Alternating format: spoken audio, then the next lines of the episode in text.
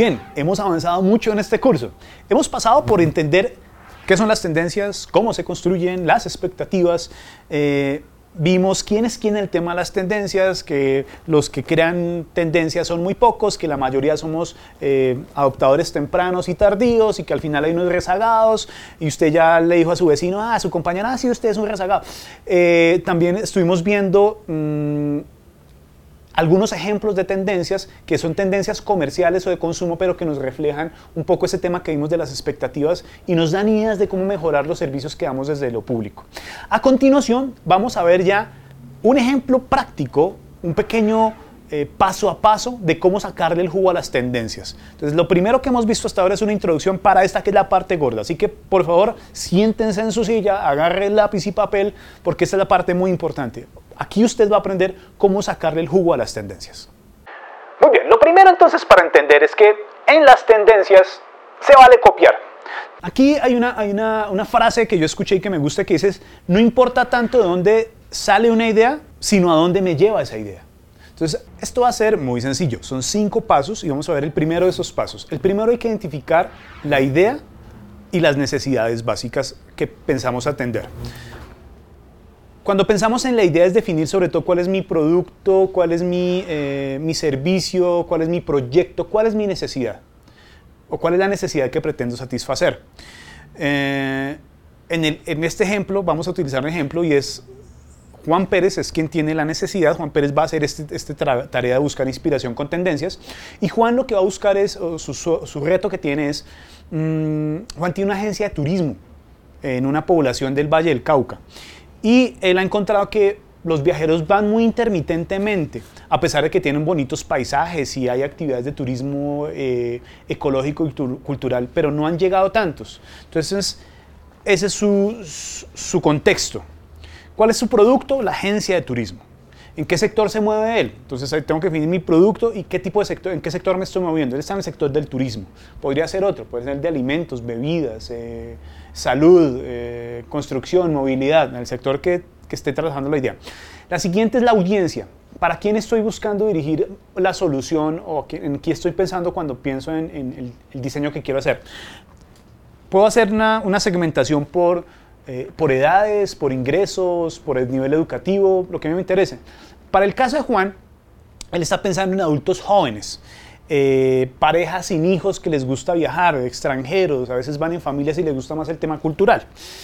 Listo, ya tengo más o menos entendido el contexto de mi idea. Ahora voy a pensar en las necesidades primarias y secundarias. ¿Se acuerdan cuando vimos lo de expectativas? En expectativas vimos un tema de necesidades básicas. Hay un señor llamado Manfred Max me cuesta siempre trabajo decirlo. Manfred Max lo que hace es, trabajo, es un chileno que hizo un estudio juicioso sobre las necesidades básicas y las catalogó. Entonces, cuando vayan a buscar este tema de necesidades primarias y secundarias, pueden utilizar eh, un, un enlace que está en el contenido del curso donde aparece esa gráfica donde él eh, organiza y categoriza las necesidades básicas. Cuando pensamos en necesidades primarias, estamos en las necesidades que yo quiero atender primero y secundarias en unas que no son mi prioridad, pero que pueden ser muy importantes a la hora de diseñar una solución o mejorar un servicio. Coloco usualmente un ejemplo del desodorante porque me va muy bien. La necesidad de una persona que compra un desodorante básicamente es impedir que huela mal, pero una empresa que estaba vendiendo su producto y decía yo necesito vender más porque las ventas están cayendo y la competencia es muy alta, dijo, ¿cómo me diferencio de mi competencia? Y encontró que hay una necesidad básica secundaria muy importante y es que los jóvenes sobre todo necesitan sentirse seguros eh, a la hora de ir a buscar pareja y que eh, cuando ellos se sienten más seguros, se sienten más cómodos y son más felices. Y ese puede ser un gatillador de sus compras. Y así nació cierta marca de desodorante que le vende a los muchachos la idea de que con su desodorante ellos van a ser unos tigres conquistando. Entonces acudió a una necesidad básica que tiene que ver con el afecto y la aceptación y un tema como de, la conquista para vender un producto que la necesidad básica principal, la primaria, era evitar el mal olor. Lo mismo pasa con muchos productos que tienen una necesidad básica inicial o, primaria y una secundaria. A veces la secundaria puede volverse más importante. Eh, en el caso de Juan Pérez, que es nuestro ejemplo, la necesidad básica primaria es ocio viajar, conocer lugares, eh, información de lugares turísticos, eh, no quieren perderse por ahí viajando, eh, no quieren perder tiempo buscando los lugares, quieren llegar a lo más recomendado, lo mejor de lo mejor. Pero las necesidades secundarias pueden ser temas de entendimiento y libertad. Por ejemplo, quieren investigar, quieren explorar, quieren hacer un viaje más académico-científico, quieren fotografiar y documentar o de libertad, quieren mayor autonomía para moverse y no depender de un guía turístico, quieren sentirse que son los guerreros exploradores que van a lugares desconocidos por sus propios méritos. Entonces hay dos necesidades ahí. Está el ocio de pasear de manera sencilla, pero también hay unos temas de entendimiento y libertad que también pueden ser importantes para el proyecto que tiene Juan Pérez con su tema de turismo. Ese es el primer paso. Entonces, lo primero usted tiene es que, y ahí colocamos una pequeña ficha de ejemplo que usted puede diligenciar con un reto, coloque el reto que usted quiera y llene esos campos. ¿Cuál es mi idea, mi necesidad? ¿Cuál es mi producto? ¿Qué sector está? ¿Cuál es la audiencia? ¿Cuál necesidad primaria busco atender? ¿Y cuáles son las necesidades secundarias que buscaría atender? Aquí son importantes esas palabras porque los vamos a utilizar en el siguiente paso. El siguiente paso es definir palabras clave. Las palabras clave van a ser indispensables es para hacer búsqueda de tendencias. Entonces yo tomo de lo que ya he colocado de sector, de mi objeto, de necesidades y empiezo a jalar palabras y las puedo utilizar y las puedo hacer como un banco de palabras. Turismo, descanso, georreferenciación, cultura, iconos de ciudades, conocer, explorar, aventura. Busco cuáles palabras me identifico más y junto con esa tarea de las palabras voy a ponerme una meta. ¿Cuál es mi objetivo de innovación? Y vamos a redactarlo. Yo quiero innovar en mi meta es innovar en, quisiera cambiar. Hmm. Entonces, para el caso de Juan, él quisiera innovar en la venta de servicios turísticos. Quiere venderlos de formas diferentes. Su meta es quiero innovar en la venta de servicios. Y son sus palabras clave las que acabo de mencionar. Turismo, descanso, referenciación, cultura, iconos de ciudades, conocer. Con esos dos elementos en el bolsillo, en la maleta, voy a mi siguiente paso, que es ir a buscar. El tercer paso entonces es la búsqueda de tendencias y de casos. Entonces voy a ir al almacén de ideas geniales. Ese almacén de ideas geniales, ¿cuál es? La Internet. Vamos a ir a utilizar un buscador. Ustedes ya conocen algunos populares, no hacerle la payola a algún marca particular. Van y buscan, eh, porque Internet está saturada de ejemplos, de casos, de informes, de reportes de tendencia. Entonces usted busca en blogs especializados, en páginas que se dedican a tendencias, eh, tendencias de redes sociales, eh, hay analistas de tendencias y cazadores de tendencias que publican informes y reportes y páginas de lo mismo. Voy ahí en el, contenido del curso va a haber unas páginas, unos links que ustedes pueden utilizar, pero a veces es tan sencillo como buscar tendencias, explorar, tendencias, turismo ecológico, tendencias y ahí le van saliendo cosas.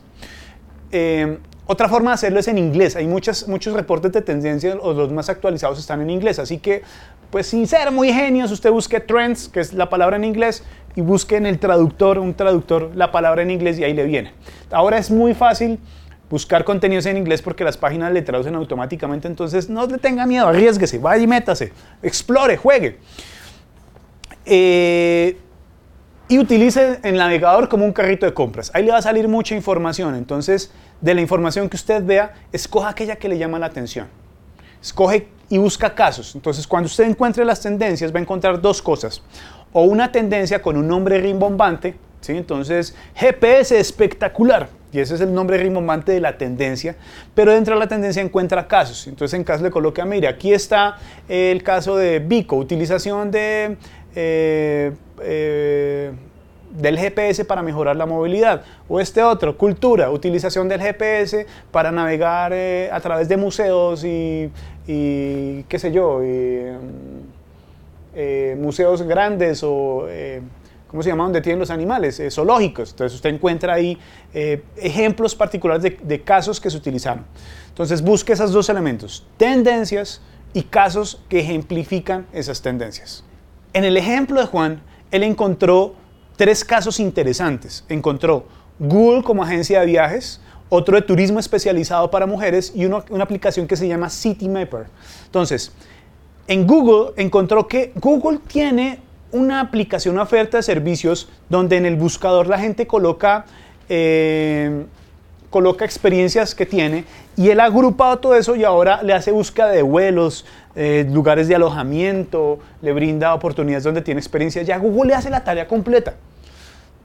Y ese es un caso que le pareció interesante a Juan. Dice, oiga, eso está chévere. O sea, hay un caso donde ya la Internet me hace, funciona como agencia de viajes. O sea, ya Google me hace todo. Otro es el de turismo especializado para mujeres. Y es un caso interesante es porque hay programas o paquetes turísticos especializados en segmentos de población. Entonces, turismo para mujeres, pero podría haber entonces turismo para niños, turismo para ancianos, turismo para... Hay unas posibilidades que pueden ser interesantes para su negocio de turismo. Y hay otro que es el City Mapper, que es una plataforma que toma los sistemas de transporte de la ciudad y otras y le ayuda a las personas a sobrevivir, a localizarse solos. ¿Se acuerda que hemos hablado que hay una tendencia del usuario coautor, donde al usuario le gusta ir a hacer cosas solo? Pues hay aplicaciones que le ayudan para que la gente busque por sí misma y encuentre sus opciones de viaje sin tener que ir a una agencia de turismo. Es hacer él mismo la tarea. Él encontró, esos, encontró más casos, pero esos casos son los que les gustaron. Usted para su proyecto busque los casos que más le llaman la atención y documentelos de forma similar. ¿Cuál es el caso y cuál es la descripción que le gustó?